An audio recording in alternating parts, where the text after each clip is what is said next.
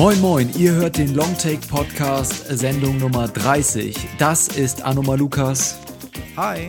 Hallo, ich bin Johannes und wir sprechen heute mit einer und derselben Stimme, wenn wir über den neuen und ersten Animationsfilm von Charlie Kaufman reden. Anomalisa heißt er, ist auch im Oscar-Rennen um den besten Animationsfilm. Außerdem überqueren wir mit dem neuen Film Brooklyn, ein Ozean der Gefühle.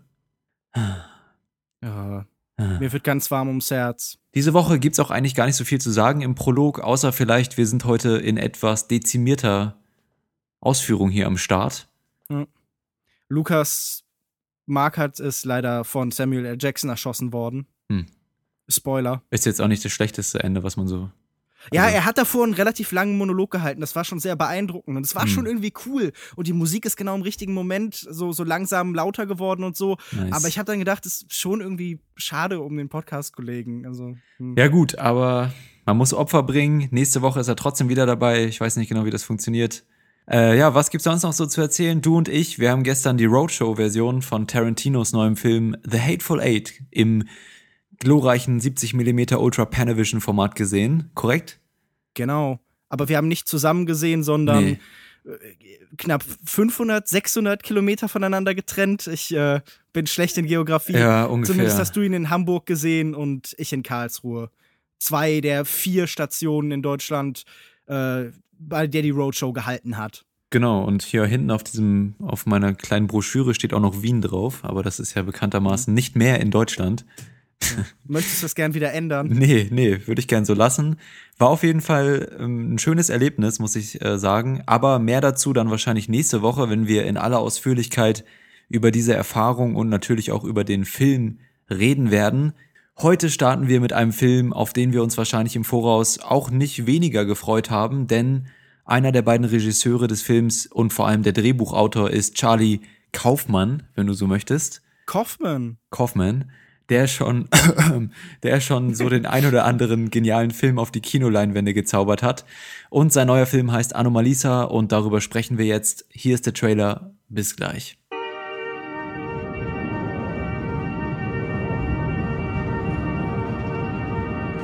Was bedeutet es, ein Mensch zu sein? Und Schmerzen zu haben? Was bedeutet es, zu leben? Der Mensch neben Ihnen hat schon einen Tag hinter sich. Manchmal war dieser Tag gut, manchmal schlecht.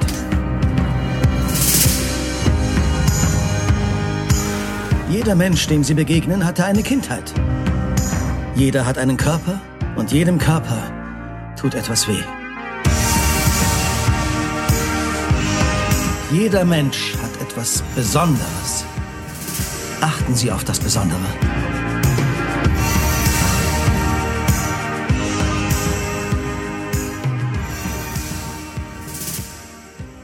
Charlie Kaufman hat sich schon immer als Puppenspieler verstanden. Man saß an den Marionetten in Being John Malkovich und an der Theaterminiaturstadt in Synecdoche, New York.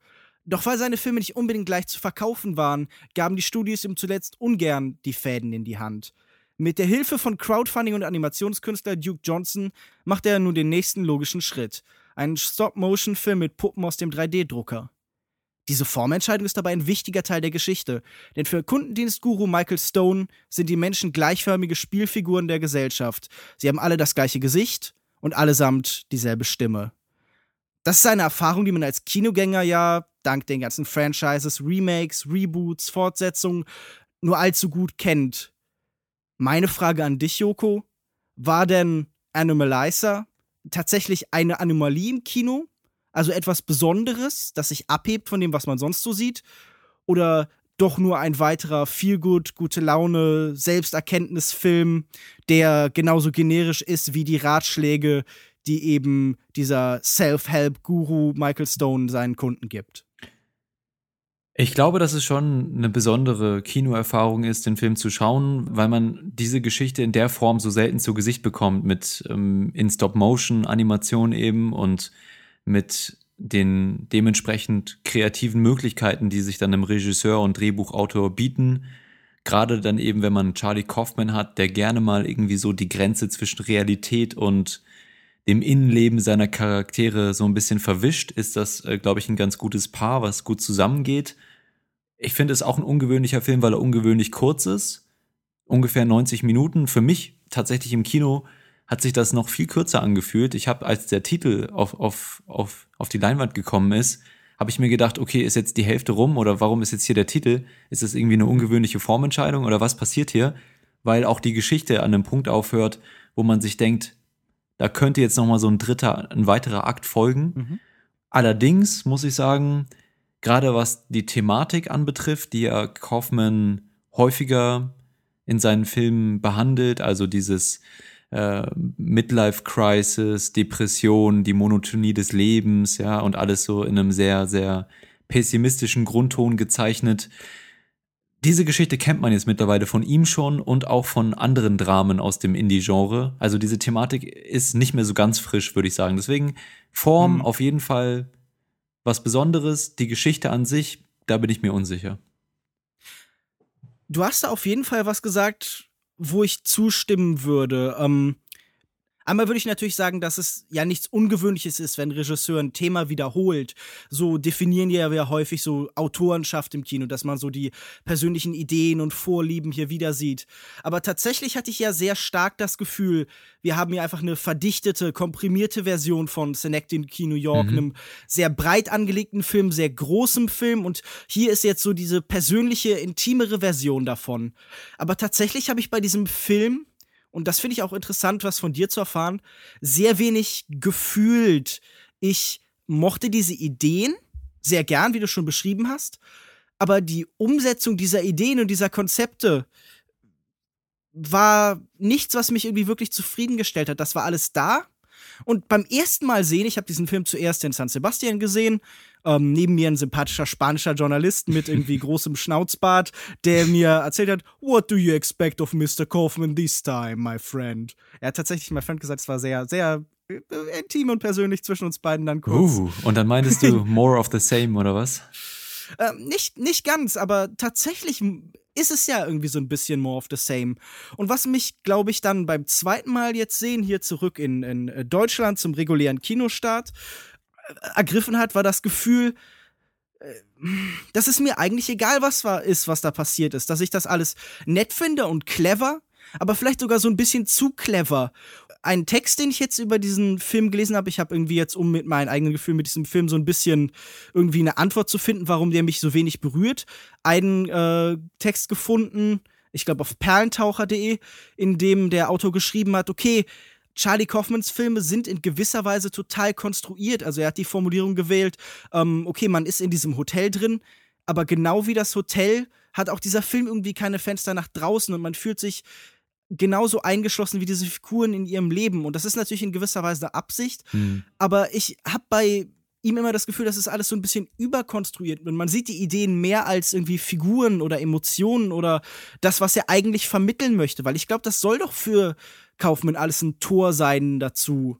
Also diese ganzen hm. Ideen dienen ihm doch eigentlich, um irgendwie ein, keine Ahnung, die Conditio Humana heranzukommen. Also um an die Frage, was es heißt, Mensch zu sein.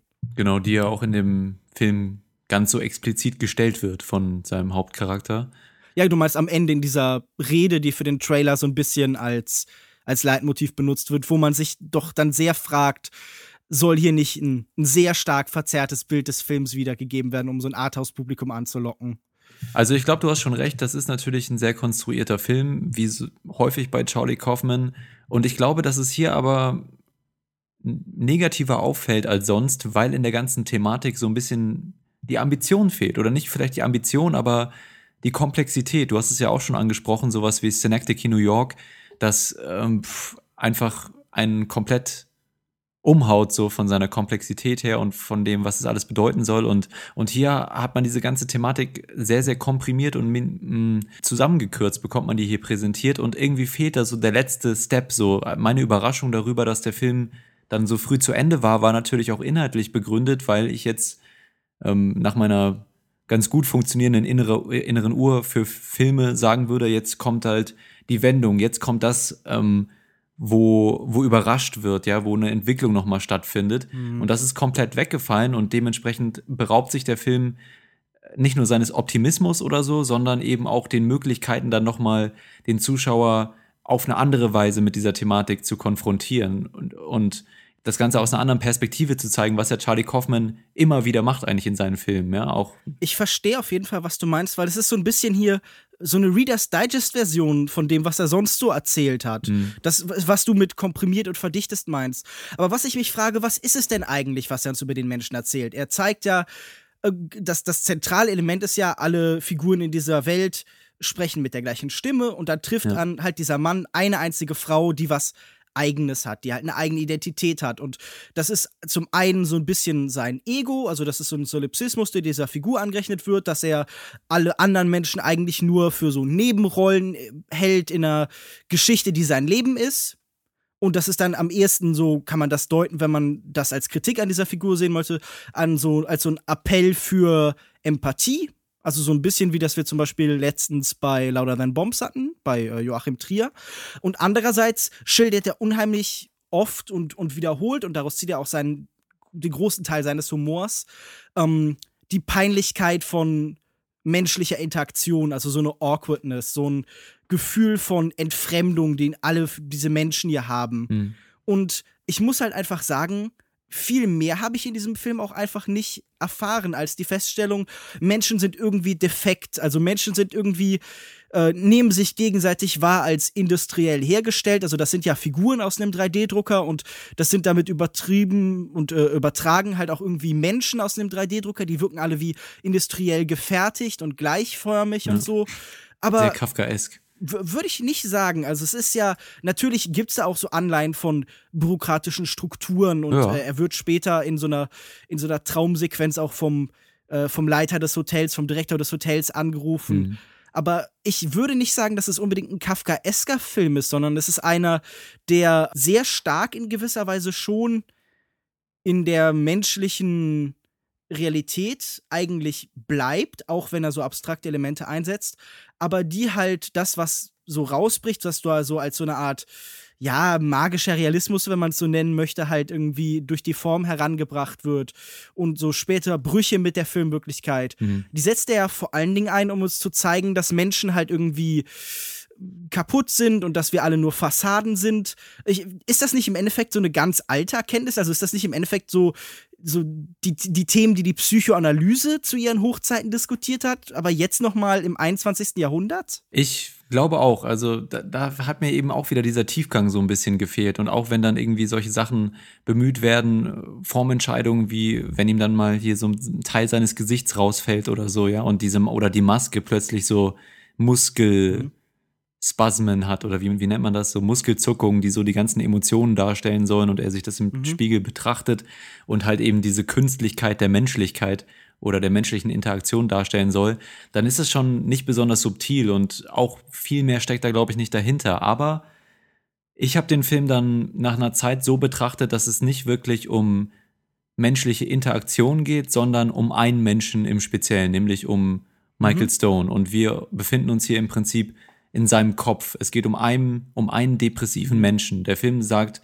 meiner Meinung nach nicht, menschliche Interaktion ist irgendwie inhärent defekt, defekt kaputt, genau, ja. komisch, awkward, solche Sachen, sondern es geht nur um diesen einen sehr selbstzentrierten und depressiven Menschen, der mhm eben sich selbst und alle um ihn herum kaputt macht. Und er ist eben das Problem. Das sieht man auch ganz stark im Ende nochmal. Und ich glaube, dass mhm. der ganze Film so gedichtet werden kann, dass wir uns in seinem Kopf befinden, dass er. Ja, natürlich. Also ich würde ja sogar sagen, wenn wir am Anfang mit so einem Flugzeug durch so einen blitzeverhangenen Himmel fliegen, hat das sehr stark so, wie wir oft das Gehirn in Filmen darstellen, also als blitzende Neuronen mhm. und sowas. Natürlich bin ich bei dir, wenn du sagst, das ist die individuelle Perspektive dieses Menschen aber natürlich macht sich der Film ja auch irgendwie gemein mit seiner Sichtweise auf die Welt, wenn er seine Perspektive einnimmt. Und was ich irritierend fand, ist, dass der Film das ja schon einem versucht zu verkaufen, was sich da abspielt, als eine Version der Realität. Also, dass der Film versucht ja schon auch zum Beispiel diese Begegnung, die er dann später mit Lisa hat, die halt mit einer eigenen Stimme spricht, die in, von Jennifer Jason Lee in der originalen Version gesprochen wird. Mhm. ähm, im Kontrast zu all diesen Stimmen, die eben von Tom Noonan äh, durchgängig gesprochen werden. Er, er versucht ja schon so eine sehr klassische Liebesgeschichte, äh, so eine Liebe auf den ersten Blick Geschichte zu erzählen.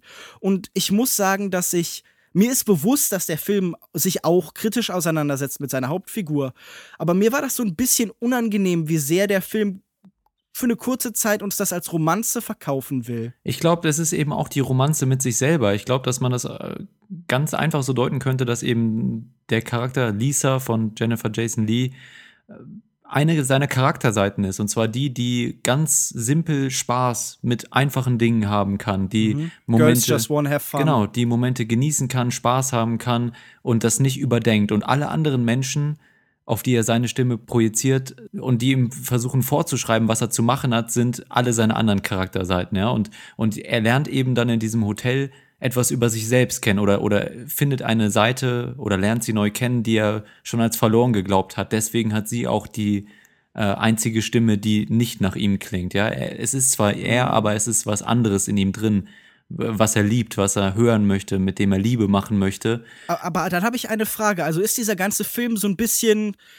Charlie Kaufman lässt uns an seiner Selbsttherapie teilhaben. Ja, ist ja Weil, häufig, ja. Ja, also ich meine, natürlich ist das im Kino öfter so, dass wir unmittelbar halt ja die eigenen Ängste und Wünsche von den Regisseuren verarbeitet sehen. Aber ähm, wenn du sagst, es geht ganz explizit darum, dass hier ein innerer Konflikt dargestellt wird und diese Figuren sind ja am ersten dann Bilder und Metaphern in diesem Kontext. Hm, ist da was Interessantes dran, diesen Therapieprozess zu beobachten? Das ist die Frage und ich glaube, das geht auch ganz gut einher mit dem, was du am Anfang gesagt hast, dass du nicht wirklich mitgefühlt hast. Es ist natürlich sehr schwer, sich dann in diesen Film reinzufinden, wenn man relativ schnell bemerkt, dass es ein sehr selbstzentriertes, egoistisches Schwein ist, was hier im Prinzip den Protagonisten spielt. Natürlich irgendwie hilflos auf eine bestimmte Art und Weise, aber auf jeden Fall nicht besonders sympathisch. Und es ist ja Kaufman-esk typisch ein Ende, was jetzt nicht unbedingt vor Lebensfreude oder so strotzt. Ähm, und ich bin mir, also wie gesagt, ich bin auch total zwiegespalten, was der Film mir jetzt eigentlich genau sagen will und was in diesem Film mich inspirieren soll irgendwie. Und also eine Deutungsweise, die ich gelesen habe, ich glaube von ähm, von äh, Siegfried Bendix, der irgendwie für das Kulturmac aus, aus Hamburg bei euch geschrieben hat. Ich bin nicht ganz sicher, welches genau die Publikation es war. Aber ähm, der hatte, das ist einmal ein sehr schöner Text, den ich nur jedem empfehlen kann. Können wir, glaube ich, irgendwie am besten verlinken oder so, weil mir der genaue Link jetzt gar nicht mehr im Kopf ist. Aber da war das viel gedeutet als so ein Blick auf so eine Gesellschaft, die von Selbstverbesserung tatsächlich uns permanent erzählt und es darum geht, irgendwie Imperfektionen zu finden. Also zu zeigen, okay, Lisa ist als Figur definiert durch eine Narbe, die sie im Gesicht hat, die sie immer wieder verbirgt. Und alle anderen Figuren haben halt so eine Glattheit. Und auch in der Form des Films selbst, nämlich dass er in diesen ruckligen, etwas zuckligen, manchmal halt imperfekten Stop-Motion-Bewegungen stattfindet, soll uns eben dabei, dass eben Menschen nicht auf ein bestimmtes Ideal getrimmt werden können, dass wir immer getrieben sind von inneren Unsicherheiten und Problemen, mhm. also was sich halt in dieser ganzen Awkwardness ausdrückt und dass das halt irgendwie einer dieser kleinen Momente ist, in der der Mensch tatsächlich irgendwas begegnet, was nicht Fassade ist. Also ich, ich würde auch diesem Film tatsächlich, glaube ich, unterstellen, dass er stark auf der Suche nach Authentizität ist. Das ist jetzt nicht in dem Text, den ich gerade angesprochen habe. Und weil, also, wenn wir, wir können ja mal vielleicht tatsächlich kommen auf die mehr oder weniger einzige andere wichtige Figur in diesem Film in Form von Lisa, ja. die in die Stadt gereist ist für so einen Kongress oder für diesen, diesen Kongress, bei dem halt eben äh, Michael sprechen wird. Und er trifft sie halt irgendwie im Hotel, weil sie, ja, wie schon gesagt, eine andere Stimme als alle anderen hat. Sie trinken dann zu, miteinander und irgendwie kommen sich näher und irgendwie schlafen dann auch miteinander. Also ich meine, das ist jetzt, glaube ich, nicht wirklich was, was irgendwie Spannung in diesem Film bietet. Ich habe nicht das Gefühl, damit irgendwem was zu verraten, spoilermäßig. Nee, würde ich auch nicht sagen. Aber die Umsetzung ist halt wichtig, ne? Ja.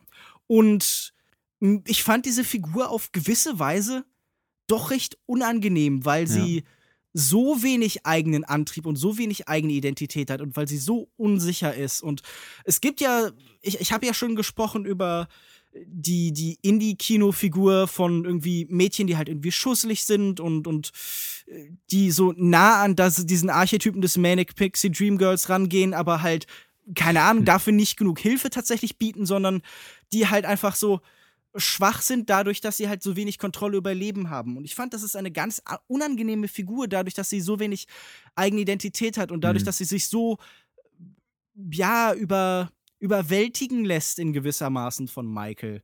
Ich fand es auch, ist mir auch sehr negativ aufgefallen, eine sehr, sehr schwache Frauenrolle, aber es ist natürlich auch wieder, es kommt immer darauf an, wie man den Film dann deutet, ne? Wenn man es ja. dann eben. Nee, ich, ich werf das diesem Film ja noch nicht vor in dem Moment, aber ich fand es auch einfach dadurch keine interessante Rolle. Denn äh, was ist das denn für eine Aussage, dass wir da den, den hochkomplexen, intelligenten Mann haben, der sich in das einfache Mädchen verliebt und sie freut sich darüber, dass er so komplexe und schwierige Wörter in seinen Texten belegt und er mhm. freut sich darüber, dass sie dann ein Lexikon dafür nehmen muss. Das fühlte sich für mich an wie, ja, was was aus einem Aaron Sorkin-Drehbuch in gewisser Weise. Halt so ein, so, so ein Mansplaining-Moment, wo dann dem, dem, dem armen Mädchen immer wieder erklären muss, dass sie doch so ein bisschen doof ist, aber dafür, dafür ist sie so schön schusslich und liebenswürdig. Das ist schon ein bisschen ekelhaft, oder? Ja, ich habe es ja eben schon gesagt, ich habe das ja. genauso gesehen wie du und mir war das auch unangenehm und ich fand diese die Figur auch nicht besonders interessant, auch eher nervig ehrlich gesagt. Ich glaube, es ist nicht wichtig, ob der Zuschauer diese, diese simple Art von ihr romantisch findet oder irgendwie anziehend, was glaube ich auch nicht funktioniert, sondern es ist einfach nur wichtig, dass er das anziehend findet, er als Figur, ja, und, und funktioniert deswegen in der Metapher. Aber ich, insgesamt sehe ich es auch so, dass ich eben auch meine Probleme hatte mit der Figur. Was ich aber gut fand, und das hast du vorhin auch schon an, angesprochen, ist die Authentizität in manchen Szenen, die der Film dann doch bietet. Wenn wir über eine bestimmte Sexszene reden oder so, ja, wo mhm. halt auch bestimmte Imperfektionen ganz deutlich so dargestellt werden, wie man es selten eigentlich sieht. Mhm. Weder in Animationsfilmen noch irgendwie in Realfilmen.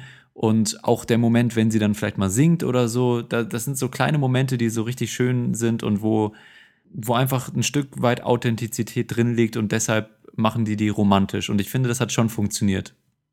Ich, ich finde das immer schwer, weil Kino und eigentlich viel an Kunst, also gerade in der Musikszene, hast du ja in den letzten Jahren oder in den letzten 15, 20 Jahren oder eigentlich immer, aber in den letzten Jahren eben verstärkt, so einen Wunsch nach in irgendeiner Form dargebotener Authentizität, Authentizität. Und ich glaube halt einfach in dem Moment, in dem man solche Momente herbeiführt und forciert, die sich anfühlen wie etwas, das aus dem tatsächlichen Leben gegriffen ist, dann ist man noch sehr viel unehrlicher, als wenn man Film klar als Konstruktion eben zulässt. Und dieser Film ist ja so ehrlich und nimmt halt diese künstlichen Figuren, die so ein ganze, die sich die ganze Zeit so ein bisschen im Uncanny Valley bewegen und so und ist ja auch bereit, uns das als, als Version, als Abbild der Realität zu zeigen. Wieso muss man dann so nicht verzweifelt, aber schon doch forciert nach Momenten des, des Menschlichen greifen. Also ich fand die manchmal unterhaltsam, wenn sie Girls Just Wanna Have Fun singt und dann, nachdem man denkt, es ist jetzt vorbei und es ist der perfekte Mund Moment dann doch noch irgendwie eine Sekunde irgendwie Pause hat, aber dann weiter singt und irgendwie mhm. in so eine Bridge geht, wo, wo Girls Just Want so, so, so, so, so, so eine Variation des Lieds halt anstimmt und dann später das Ganze nochmal auf Italienisch singt, dann hat das was Unterhaltsames, aber dann ist das einfach wieder nur diese Awkwardness, die vorher schon die ganze Zeit geschildert worden ist. Und was mich, glaube ich, an diesem Film auch sehr stört, trotz seiner kurzen Laufzeit, er ist gleichzeitig übermäßig schnell und statisch, weil er erzählt immer wieder neue Plot-Elemente innerhalb dieses kleinen Rahmens. Also es gibt immer wieder neue Figurenkonstellationen und die Szenen sind selten lang, sondern der Film ist schon getrieben. Aber trotzdem habe ich nie das Gefühl, er erzählt mir wirklich was Neues in diesem Moment, sondern er variiert dasselbe Thema. Er dreht sich so ein bisschen um sich selbst. Mhm. Aber was ich gerade kurz ansprechen wollte, also da kannst du natürlich auch drauf antworten, ähm, Fandst du den denn lustig? Also, wenn ich jetzt gerade diesen Moment zum Beispiel beschreibe und andere Sachen irgendwie über Chili und den Zoo, er hat so seine Running Gags, ähm, hat er dich zum Lachen gebracht? Mm, ja, gelegentlich habe ich so mal ein bisschen geschnauft oder so. Laut geschmunzelt, würde ich es nennen. Mhm. Ähm, also, ich würde sagen, er hat schon so, so ein paar Momente, da lockert das natürlich schon so ein bisschen aufgelegentlich mhm. und das ist, das nimmt man dann auch so ähm, willkommen entgegen, ja. Aber letztendlich ist das jetzt nichts, was irgendwie den Film substanziell besser macht oder so. Ich würde den, ich würde da jetzt nicht reingehen, wenn ich Leuten empfehlen würde, mal einen schönen Lacher zu haben, würde ich ihnen jetzt nicht Anomalisa empfehlen.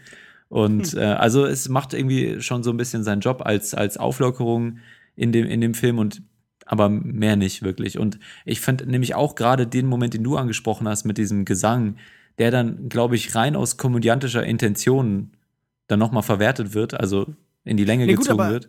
Meinst du, ist das nicht auch mehr, erzählt es nicht auch ein bisschen was über die Figur in dem Moment? Ja, schon, dass sie ähm, äh, committed, ne? Also dass sie das dann auch durchzieht, so richtig und sich da reinfindet und äh, gerade Gefallen daran findet, weiterzumachen. Vielleicht, ja. Also ich muss ja sagen, ich finde das normalerweise in Filmen eigentlich angenehm, wenn im Kleinen und Trivialen halt irgendwie Bedeutung oder vielleicht sogar, ja, Transzendenz ist jetzt ein hohes Wort, aber sowas ähnliches gefunden wird. Aber hier bin ich immer wieder, ich, ich weiß nicht, ich finde, von Kaufman bekommt das sowas herablassendes, paternalistisches, als, als müsste er uns an seinem Genie teilhaben lassen und, und aber gleichzeitig es ist wie wenn jemand irgendwie, keine Ahnung, beim ZDF ein 16-Jähriger, äh, ein 60-Jähriger sich so die Baseball-Cap rumdreht und sagt, yo, ich bin noch hip mit den Kids, wirkt das so, als würde er sich so auf unser intellektuelles Niveau herunterlassen, auf das des Zuschauers und uns sagen so, ja, aber man kann ja auch an den kleinen äh, Sachen Spaß haben, man muss nicht immer äh, sich in existenzielle Geisteshöhen hinaufschwenken, wie ich das tue. Hm. Charlie Kaufman, der Titan unter den Menschen. ja, aber vielleicht schwingt da auch eine gewisse Sehnsucht mit drin. Natürlich kannst du jeder, der, der irgendwie eine komplexe Thematik behandelt und das so offen anspricht, könnte, könntest du ihm in gewisser Weise unterstellen, dass er sich über andere drüber stellt oder nein, so. Nein, nein, Moment, aber nur wenn er das kontrastiert mit eben so einem, ja, einem simplistischen Bild von Einfachheit. Ja, aber was ja, das ist ja der, das ist ja die zentrale Beziehung, die in dem Film versucht wird, irgendwie äh, zu erörtern zwischen diesen beiden Themen. Der Komplexität und unsinnigen Komplexität des Lebens in gewisser Weise und dann eben einfach schönen, einfachen, simplen Momenten. Mhm. Also ich habe es nicht so, ich habe mich nicht darüber geärgert oder ich, ich sehe nicht darin, dass Charlie Kaufman da irgendwie ein bisschen versucht, den Zuschauer zu veräppeln, sondern ich kaufe dem die Sehnsucht danach und seinem Charakter dann in dem Fall Michael Stone die Sehnsucht danach irgendwie schon ab. Deswegen hat mich mhm. das nicht gestört, sondern wie ich gesagt habe, fand das fand ich das eigentlich waren die schöneren Momente im Film. Okay. Also es sind die kleinen Dinge im Leben und äh, ja, also ich würde jetzt nicht zu sehr aufs Ende eingehen wollen.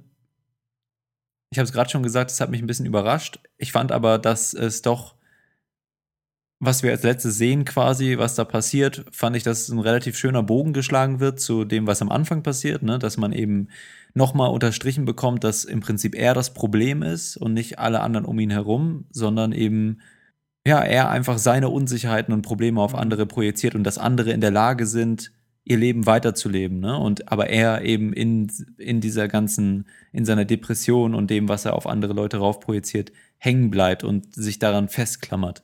Und ja. Das, das Frustrierende ist nur, dass er damit dann nichts tut. Also da ich, dieser Film also ich verlange nicht von jedem Film, dass er so was Katharsisches hat oder dass er zu einem Ergebnis kommt oder zu einem Fazit oder so. Mhm. Aber ich hätte mir schon gewünscht. Fazit.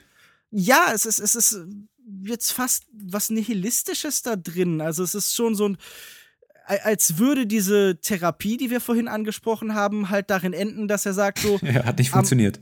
ja, also es ist, es ist ein Scheitern und es ist, es ist schön, dass wir im Kino Scheitern sehen, aber ich möchte davor auch, dass mit dem, woran man scheitert, gearbeitet wird. Mhm. Und irgendwie, ich, ich muss ehrlich sagen, dafür, dass das so ein cleverer Film mit so vielen Themen sein soll, arbeitet er erstaunlich wenig mit dem, worüber er erzählen will. Und ja. irgendwie geht dazu immer auf Distanz, auch auf so eine komisch, nicht unbedingt auf eine ironische Distanz, aber wenn dann Michael Stone am Ende seine Rede hält, so ein bisschen so ein großer Moment, der in jedem anderen Film wahrscheinlich auch sowas, ja, der tatsächlich vielleicht dieses katharsische, kathartische gewesen wäre, dieser erlösende Moment, hm. der bekommt hier was komisch Brüchiges, Ironisches und das ist absolut legitim.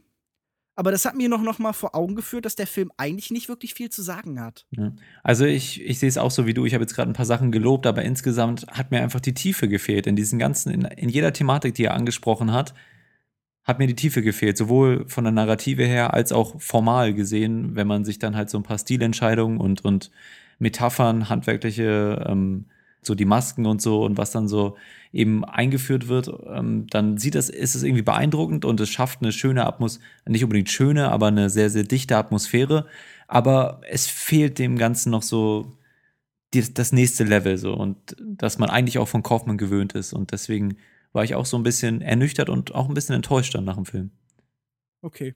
Wollen wir langsam zum Fazit kommen? Ja, ich mache einfach mal weiter, weil ich das ja sowieso schon angefangen habe. Ich habe das eben schon gesagt. Es ist auf jeden Fall ein Film, der von seiner Machart besonders ist. Ich finde, das, ein, das Handwerk, was wir hier sehen, ist einfach schön anzugucken. Diese Stop-Motion, was man eben nicht so häufig im Kino sieht und was hier thematisch auch gut einhergeht mit dem, was ausgesagt werden soll. Auch wenn ich dann letztendlich sagen muss, dass mir dann vielleicht noch der nächste Schritt gefehlt hat. Aber es ist schon etwas, was man einfach was Besonderes, was man sich angucken sollte. Der Film ist auch nicht zu lang.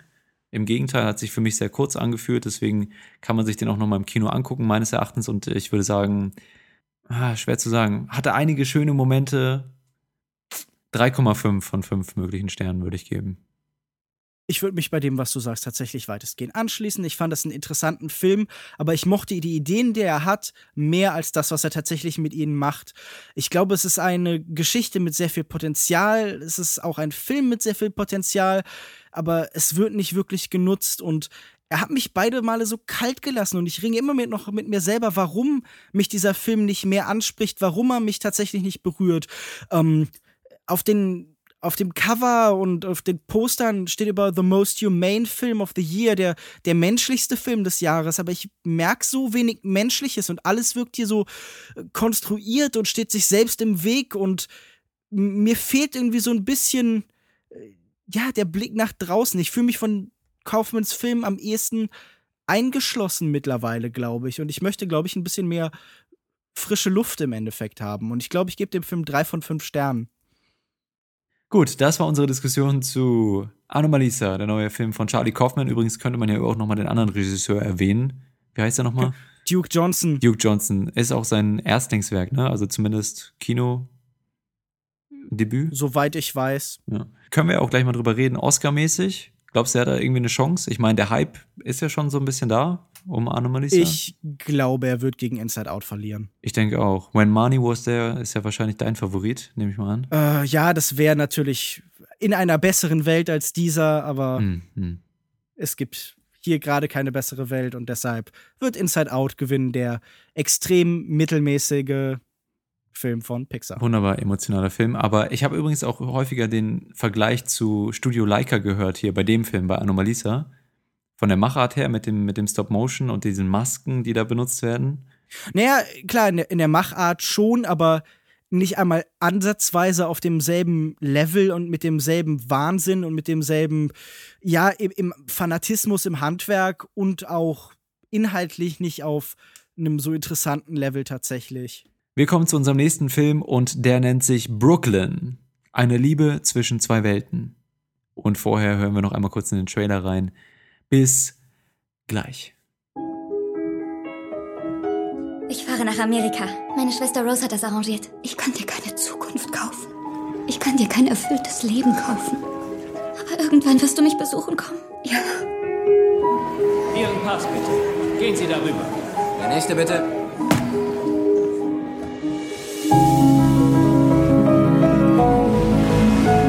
Vater Flatt unterstützt mich. Hat mir eine Anstellung besorgt. Gibt es schon einen Termin für den Nylons-Abverkauf, Eilish? Oh, großer Gott. Es wäre schön, wenn Sie seinen Namen nicht in einer Unterhaltung über Nylons verwenden würden. Wir brauchen irische Mädchen in Brooklyn. Ich wünschte nur, dass ich nicht mehr ein irisches Mädchen in Irland sein will. Wie schön, dass heute Briefe für dich gekommen sind, Eilish. Ich hatte gar nicht nachgesehen. Sie werden auch nach dem Essen noch da sein. Liebe Eilish, ich kann mir nur schwer vorstellen, dass du diese Zeilen tausende von Meilen von mir entfernt liest.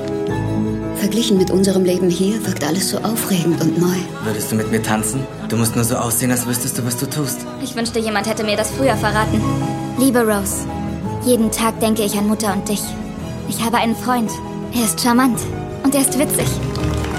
Tony hat mir geholfen, daran zu glauben, dass ich hier leben kann. Das konnte ich nicht, bevor ich ihn traf. Hallo, Mami? Alle sind fort. Ich habe niemanden mehr, Elish.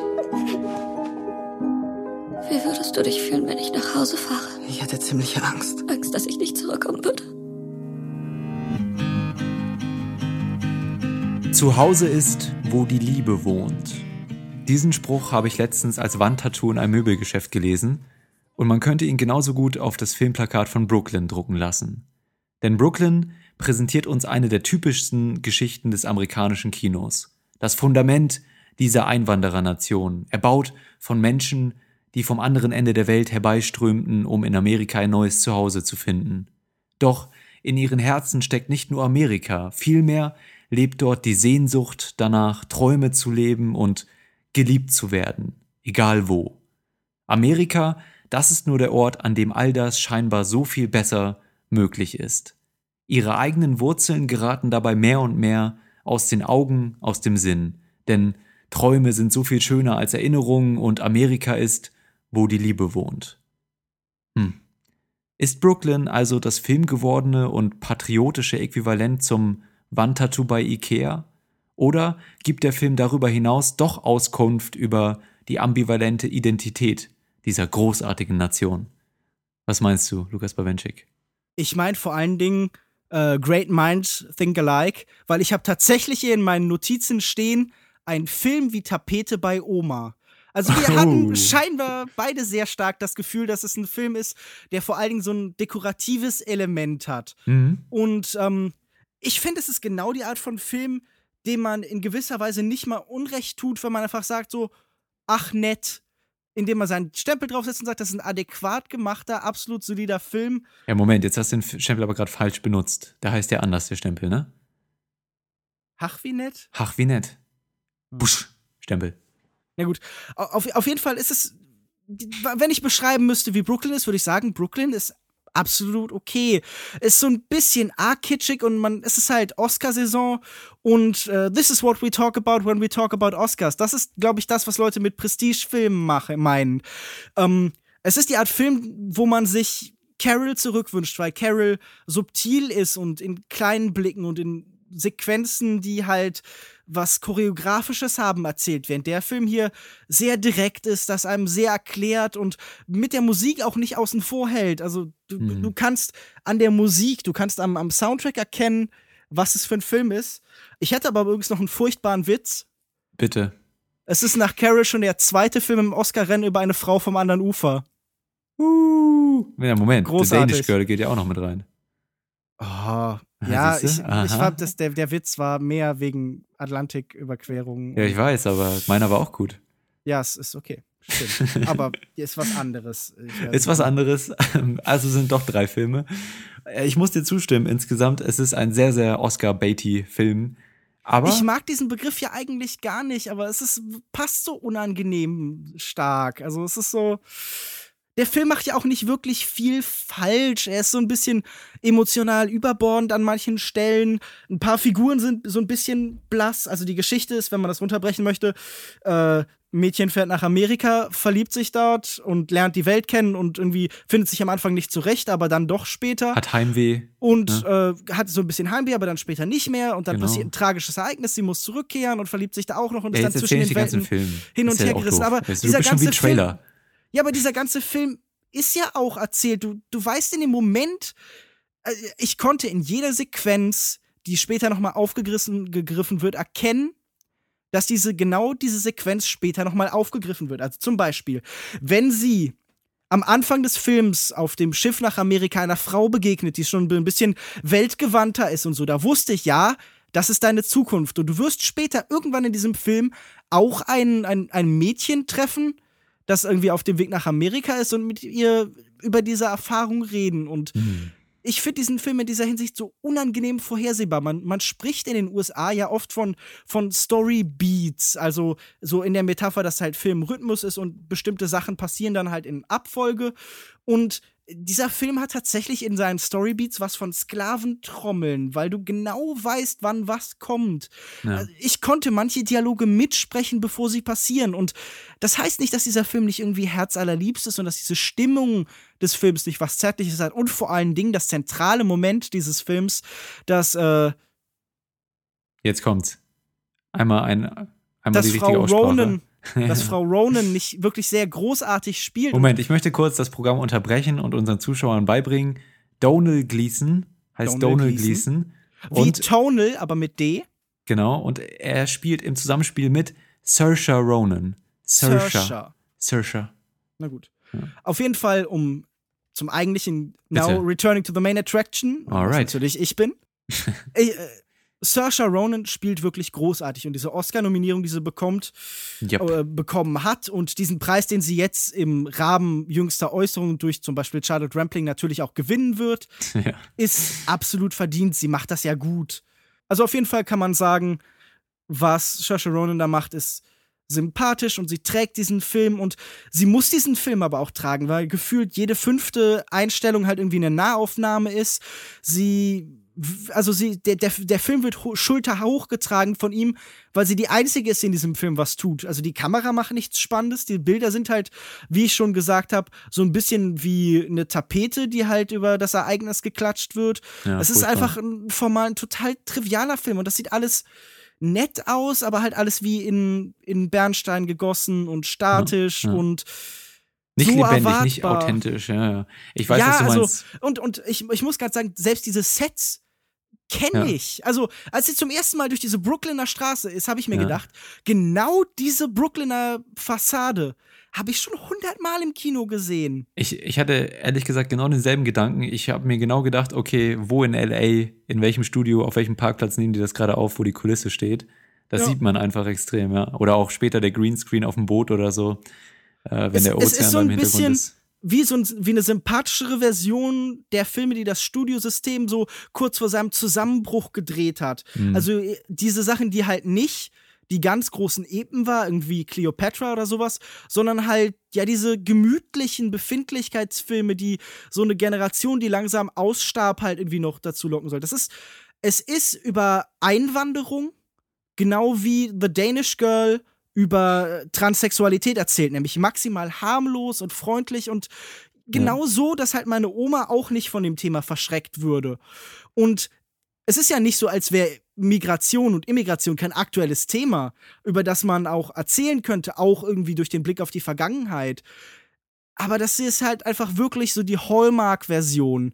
Es ist tatsächlich die Wandtattoo-Version dieser Geschichte. Ja, das war ja meine Frage, ne? Weil es gab ja schon sehr, sehr viele Filme auch in der amerikanischen Kinogeschichte, die eben diese Wurzeln Amerikas dargestellt haben. Und es ist halt dann so ein bisschen die Frage, ob da irgendwas der Identität von Amerika und seinen Bewohnern und Bürgern und Menschen da noch was hinzugefügt werden kann. Also, aber eigentlich, dieser Film schafft es zumindest nicht. Natürlich wird irgendwie angesprochen, dass diese ganze, die ganzen Werte so ein bisschen kurzsichtig sind, äh, historisch gesehen, ne? dass man jetzt auch vielleicht äh, mit modernen ähm, Trump und so weiter, dass man vergisst, wo Amerika eigentlich herkommt, ja, und selbst in dem Film aus dem Augen, aus dem Sinn, ich hatte es auch schon so formuliert, ja, sobald sie quasi aus ihrem Heimatland verschwunden ist, rückt das alles in die Ferne, ne, und nur Amerika, das hier und jetzt zählt und so.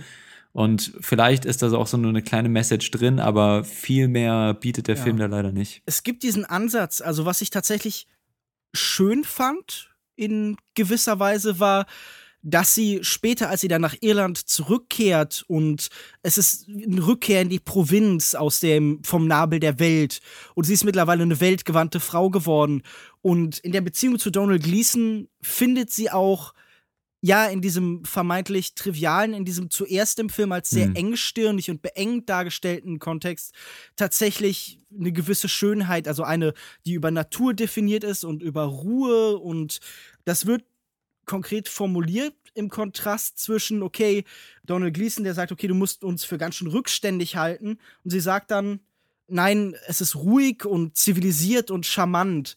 Und das ist für mich auch so ein bisschen, was der Film halt ist. Also der ist ruhig, zivilisiert und charmant. Ich hatte gerade bei der Szene so ein bisschen Probleme. Also ich fand es auch in erster Linie oder zuerst fand ich es ganz schön, weil es eben zeigt, nicht nur in Amerika kann man diesen Traum leben, man kann sich auch in Irland verlieben. Es gibt andere äh, Orte auf dieser Welt, an denen das genauso gut möglich ist, ja. Aber dann macht der Film Rückzieher und sagt, ach nee, Moment, hier ist ja doch alles scheiße, ich gehe wieder zurück Ja. nach Amerika. Das hat mir auch ganz sauer aufgestoßen. Diese, diese, dieser Film verbringt ja erstmal eine Stunde damit, wie sie sich langsam an Amerika gewöhnt. Und dann hat er halt noch 50 Minuten, um die eigentliche Geschichte, den Prozess, die Veränderung und die Entwicklung, die danach folgt, eben wieder zu erzählen. Diesen Konflikt, der im Titel geschildert wird. Und das schien mir dann stellenweise fast überhetzt. Also gerade diese letzten 15 Minuten sind merkwürdig übereilt für einen Film von solcher inneren Ruhe zuvor. Mhm.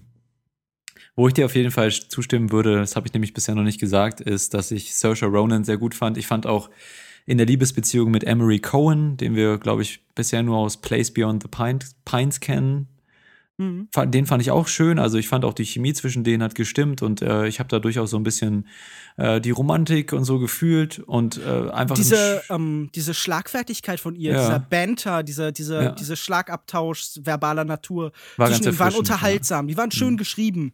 Also man kann also ihr wurde auch schon so eine relativ schöne Figur, weibliche Figur auch an die Hand mhm. gegeben, mhm. ja, die das auf jeden Fall nach und nach dazulernt und äh, sich selbst zu verteidigen weiß und ähm, gerade eben diese Rolle der Fremdbestimmung, die sie am Anfang noch irgendwie innehält, ablegt, dann so nach und nach. Mhm. Und ich denke, da kann sie sich nicht beschweren. Das ist eigentlich eine sehr schöne Rolle und sie, äh, Saoirse Ronan, macht es auch wunderbar. Also wenn mich der Film irgendwie bei der Stange gehalten hat, dann war das durch sie und äh, auch durch ihre Co-Stars, Emery Cohen vielleicht und auch diese, der andere Supporting Caster, wenn sie da zum Beispiel in Amerika eintrifft und diese, in dieser Frauen-WG oder wie man das damals nannte, mhm. äh, mit den ganzen Drahtstanden da ist und mit ihrer alten mhm. Ziehmutter oder, oder, wie, oder die, die da eben so ein bisschen auf die aufpasst. Das fand ich schon alles ganz charmant und lustig oh. und Jim Broadband als Priester und halt in genau. doppelter Hinsicht als Vaterfigur, nämlich als Father und als, als so eine Art Vatersatz ist natürlich auch wieder unheimlich sympathisch gewesen. Man kann diesem Film auch bezüglich Ausstattung und sowas halt und Kostüme sicher keinen einzigen Vorwurf machen. Ich habe ja schon gesagt, es ist auf keinen Fall ein schlechter Film. Es ist halt einfach nur ein vorsichtiger und in seiner Kompetenz ja selbstzufriedener Film. Also er er macht halt was er muss und er macht auch alles gut, aber mhm. macht halt auf keinen Fall mehr. Ja.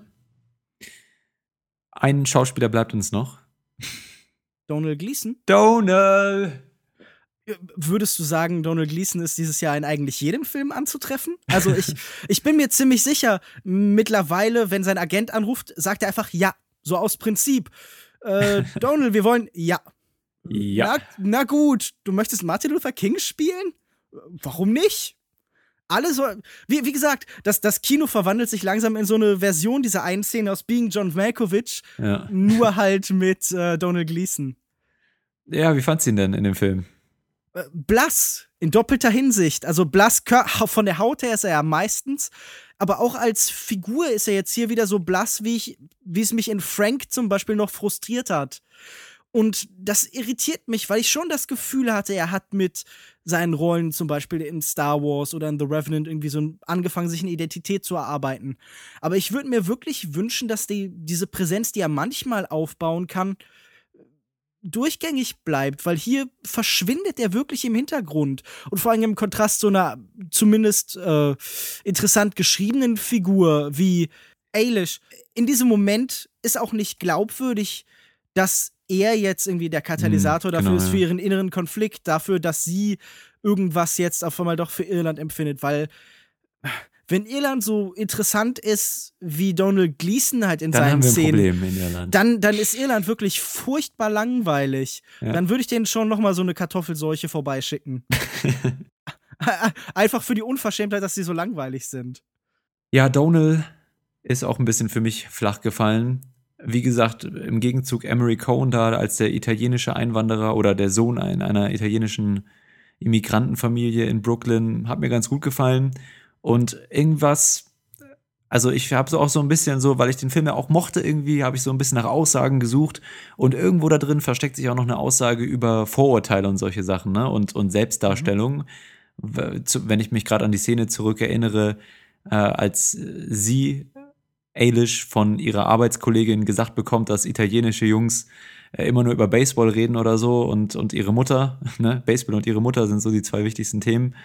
Und später wird das dann aber nochmal bestätigt quasi, ne? Also, wie, wie hast du das gesehen, die ganze Szene? Fandest du es irgendwie lustig, dass der Callback dann nochmal kommt oder fandest du es irgendwie bedenklich, das dann so darzustellen? Naja, für mich war es halt das, was ich ja schon vorher gesagt hatte, eines dieser sehr offensichtlichen Setups. Also ich finde, das ist ein Film, bei dem man permanent das Drehbuch auf eine negative Art bemerkt, nämlich in der Hinsicht, dass du in jeder Szene sofort zuordnen kannst, wofür diese Szene ist, welche Funktion sie dient. Und das hatte ich auch mit diesem Witz halt so ein bisschen, dass ich in dem Moment, in dem das gesagt wusste, dass das nochmal aufgegriffen wird. Natürlich arbeitet dieser Film mit Themen wie Vorurteilen, weil es ja um die Migrantenerfahrung geht, die halt immer sehr stark von Vorurteilen belastet ist. Und weil es hier so Archetypen der amerikanischen Filmgeschichte, also wie der irische Einwanderer, der italienische ja. Einwanderer halt benutzt. Und das ist okay, das ist nett, da passiert nichts Großes irgendwie mit. Nette Gags, man, man merkt, dass Nick Hornby daran arbeitet, der. Hm der, also es ist besser als sein, seine Drehbuchumsetzung für äh, Der große Trip Wild, aber es ist halt immer noch nichts Relevantes und er zeigt immer noch, dass Popliterat halt zu Recht ein Schimpfwort ist, weil er es nie schafft, hier irgendwie so ja, narrativen Fluss zu erzeugen mit dem, was er macht, sondern ich finde, dieser Film fühlt sich immer sehr stockig und unbewegt an. Allein angehoben durch seine Schauspieler, würde ich sagen. Ich glaube, wenn Saoirse Ronan nicht wäre und ein solider Supporting Cast, dann wäre dieser Film komplett an den Oscars vorbeigegangen. Also ja, also er hat jetzt eine Best Picture Nomination, das muss man sich mal vor Augen halten. Neben Mad Max steht dieser Film. Das ist, es ist äh, wahrscheinlich der größtmögliche Kontrast. Ja. gut. Ja, gut, aber ich meine, du kannst dir ja vorstellen, weil das ist doch, glaube ich, der perfekte Film für sowas wie die Academy. Es geht auf Sicherheit, er ist irgendwie nett und anrührend und harmlos. Äh, also, wie gesagt, ich glaube, dieser Film kann halt wirklich niemandem wehtun. Ich könnte, ich hm. versuche mir gerade so vorzustellen, dass jemand sich über diesen Film empört und aufregt. Ja. Aber ich, ich wüsste wirklich nicht warum. Also der, Deswegen würde ich halt auch drei Sterne geben von fünf. Absolut, äh, absolut äh, solide, irgendwie liebenswert. Saoirse Ronan ist super. Mehr muss man dazu nicht sagen. Ja, im Endeffekt ist das, wie gesagt, ich habe ja schon gesagt, bei diesem Film ist mit solider, netter Film halt tatsächlich alles gesagt. Ich könnte noch kurz sagen, irgendwie im Rahmen meines Fazits, warum ich äh, Saoirse Ronan tatsächlich gut finde, weil mhm. sie gut diesen Wechsel findet zwischen jemandem, der auf der Suche nach der eigenen Identität ist.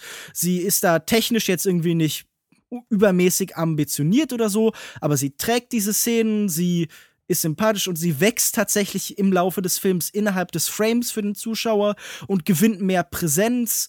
Das wird dann später, wenn sie nach Irland kommt, setzen sie sie irgendwie gegen riesige Kreuze, damit sie dann doch wieder kleiner erscheint. Aber ich mag, wie sie halt in diesem Film lauter und selbstbestimmter und sicherer wird. Und dieser Prozess, diese Entwicklung wird einfach sehr gut abgebildet. Aber mhm. ansonsten kann ich diesem Film einfach auch nicht besonders viel abgewinnen und ich gebe 2,5 von 5 Sternen, weil das durchaus irgendwie eine nette, sympathische Erfahrung ist. Also ist kein Film, über den ich mich geärgert habe und äh, irgendwie keiner, den ich, der mich jetzt persönlich beleidigt hat, aber er ist so, so unglaublich harmlos halt.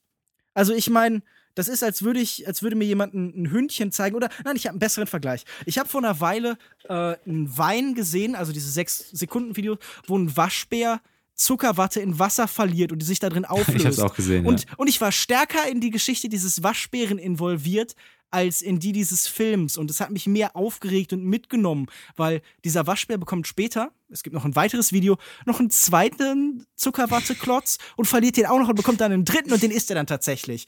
Und darin liegt mehr Dramatik als in der Gesamtheit von Brooklyn. Also schaut die drei äh, Waschbärenweins, nominiert sie für bester Film bei den Oscars, hm. dann könnt ihr euch Brooklyn sparen. 2,5 von 5 Sternen. Hast du übrigens in der Daily Show zum ersten Mal gesehen, ne? Das, das, das Ding. Nee, habe ich irgendwo als GIF auf ähm, Ach so, ich dachte zuerst gesehen.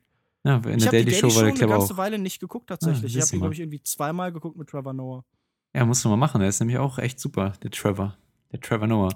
Habe auch gerade auf YouTube, ich weiß gar nicht, warum das schon auf YouTube ist, aber es ist ja ein neues Stand-Up-Programm. Ich weiß nicht, ob ich das jetzt äh, hier Advokat dafür spielen sollte, weil der will ja vielleicht auch was damit verdienen, ne? Eher aber, nicht. Aber ja. es ist bestimmt auch auf iTunes, auf Netflix zu finden. Aber ich verstehe nicht, diese Stand-Up-Dinger werden nie gebannt auf YouTube. Ich verstehe das nicht. Also, alles andere wird doch immer direkt weg. Aber Stand-Up-Dinger bleiben irgendwie da drauf. Das ist mir ein Rätsel, ist mir das. So, aber es ist ja. ein gutes Programm. So. Gut, dass wir dazu gekommen sind von Brooklyn. Ja. Gut, äh, Brooklyn Anomalisa, zwei Filme, die so uns lauwarm äh, begeistert haben irgendwie oder auch irgendwie gar nicht. die wenig Enthusiasmus bei uns wecken konnten. Und auch ein bisschen wenig Gesprächsbedarf, muss man auch mal sagen, so, ne? Aber in der nächsten Woche wird sich das ändern, denn wir reden über den neuen Tarantino. Und da gibt's ja immer ordentlich viel zu reden. Lukas Markert wird auch wieder mit am Start sein. Auch wenn er, glaube ich, nicht die Chance hat, sich die Roadshow-Version anzugucken, wenn ich das richtig sehe, oder? Ja. Leider nicht. Aber ist ja vielleicht ganz gut, mal von einem zu hören, ähm, wie das Ganze dann in der normalen Kinofassung aussieht. Ich denke nicht so unterschiedlich. Ähm, aber da reden wir dann nächste Woche drüber. Außerdem äh, auch noch über einen zweiten Film. Dope würde sich anbieten. Äh, ich würde sagen, Elvin und die Chipmunks Road Trip. oder Elvin und die Chipmunks. Ja, im, im Idealfall äh, würden wir ja über den neuen Film von Philipp Garrel sprechen. Ich dachte, wir haben irgendwie was mit Indie und Arthouse im Titel. Da äh, könnten wir ja mal das probieren, auch tatsächlich über Indie- und Arthouse-Filme zu reden. Ja, aber Dope ist doch auch ein Indie-Film. Ja, von mir aus. Ein Sa- Aber ein Sundance. Sundance. Sundance. Bäh, Geh mir weg mit Sundance so. Ja. Ist schon äh, wie das Bio-Siegel mittlerweile bei dir, ne? Naja. Ach ja, ich, ich weiß nicht, ich freue mich ja tatsächlich auf einen aktuellen Sundance-Film, Manchester by the Sea, weil das so verspricht, der Durchbruch für meinen Lieblings-Affleck, Casey Affleck zu werden. Triple Nine übrigens auch. Ich habe ja schon, habe ich, weiß nicht, ob ich in der Folge schon gesagt habe, aber Casey Affleck, äh, gute Sache. Gute Guter Sache. Schauspiel, ja, g- gute Sache dies. Gut, das war unsere heutige Episode ohne Lukas Markert. Wir haben dich sehr vermisst. Komm bald wieder. Ähm, werd gesund. Äh, Glückwunsch zum, dass es ein Sohn geworden ist. Wie schön, dass du geboren bist. Wir Ähm. haben dich hier sehr vermisst. Ja, dreimal du lebst. Äh, fünf, Wir gratulieren dir, Geburtstagskind. Hip hip hurra. Frohes Neues. So, äh, wo, Happy findet, Hanukkah. wo findet man dich denn äh, im Internet, Lukas Bawenschik? Man findet mich auf Twitter unter @kinomensch, man findet mich auf Facebook unter facebook.de slash kinomensch, auf kinomensch.wordpress.com und regelmäßig auf kino-zeit.de, zum Beispiel aktuell mit einem Artikel, den ich über Drehbuchautoren als Stars geschrieben habe. Charlie Kaufman erwähnt. Ist erwähnt, ja. Ist erwähnt, siehst du mal.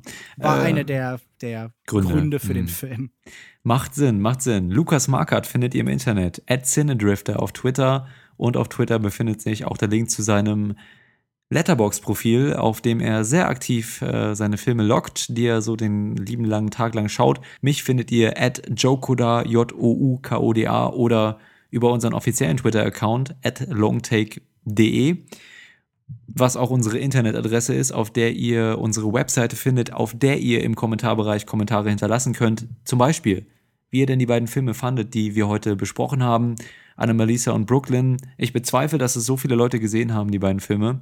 Aber mal sehen, wenn ihr den gesehen habt, dann sagt uns doch mal, was ihr von den Filmen haltet und ob ihr uns da zustimmt oder widersprecht mit unserer Meinung. Und damit kommen wir zu einem Ende der Episode. Viel Spaß im Kino. Bis nächste Woche. Hauen Sie rein. Tschüss. Auf Wiedersehen. Gesundheit. Ende des Films, Ende der Geschichte. Tschüss, ciao, Wiedersehen, adios. Tüdelü.